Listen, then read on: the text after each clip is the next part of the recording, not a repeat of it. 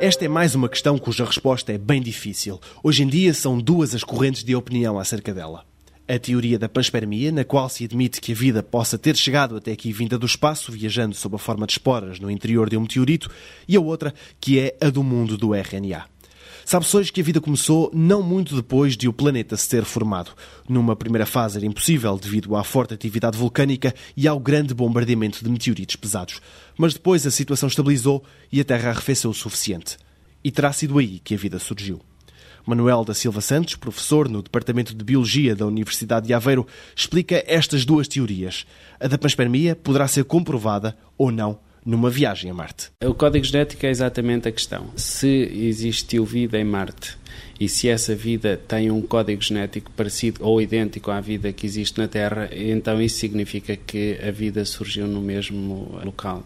Porque a probabilidade de a vida existir em dois planetas tão distantes com o mesmo código genético é nula. A outra é uma teoria completamente diferente que diz que a vida de facto surgiu na Terra e terá surgido no ambiente quente, num ambiente aquático de alta temperatura. De facto, hoje existem micro-organismos que crescem acima de 100 graus e algumas pessoas acreditam que isso é uma evidência para o facto da vida ter existido nesses ambientes. Sabemos também, e esta é uma grande descoberta, que é recente, que a vida não começou com proteínas. Existia aqui um problema que era como é que a vida começou se para produzir um genoma são necessárias proteínas, mas para produzir proteínas é necessário um genoma. Portanto, temos aqui um problema do ovo e da galinha.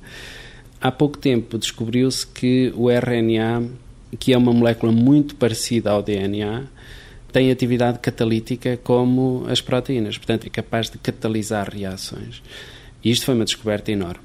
E, portanto, aquilo que se pensa é que antes deste mundo que nós conhecemos hoje, que é o mundo das proteínas de facto, e do DNA, existiu um outro mundo, existiram outros organismos ou proto-organismos que eram essencialmente constituídos por RNA, RNA catalítico.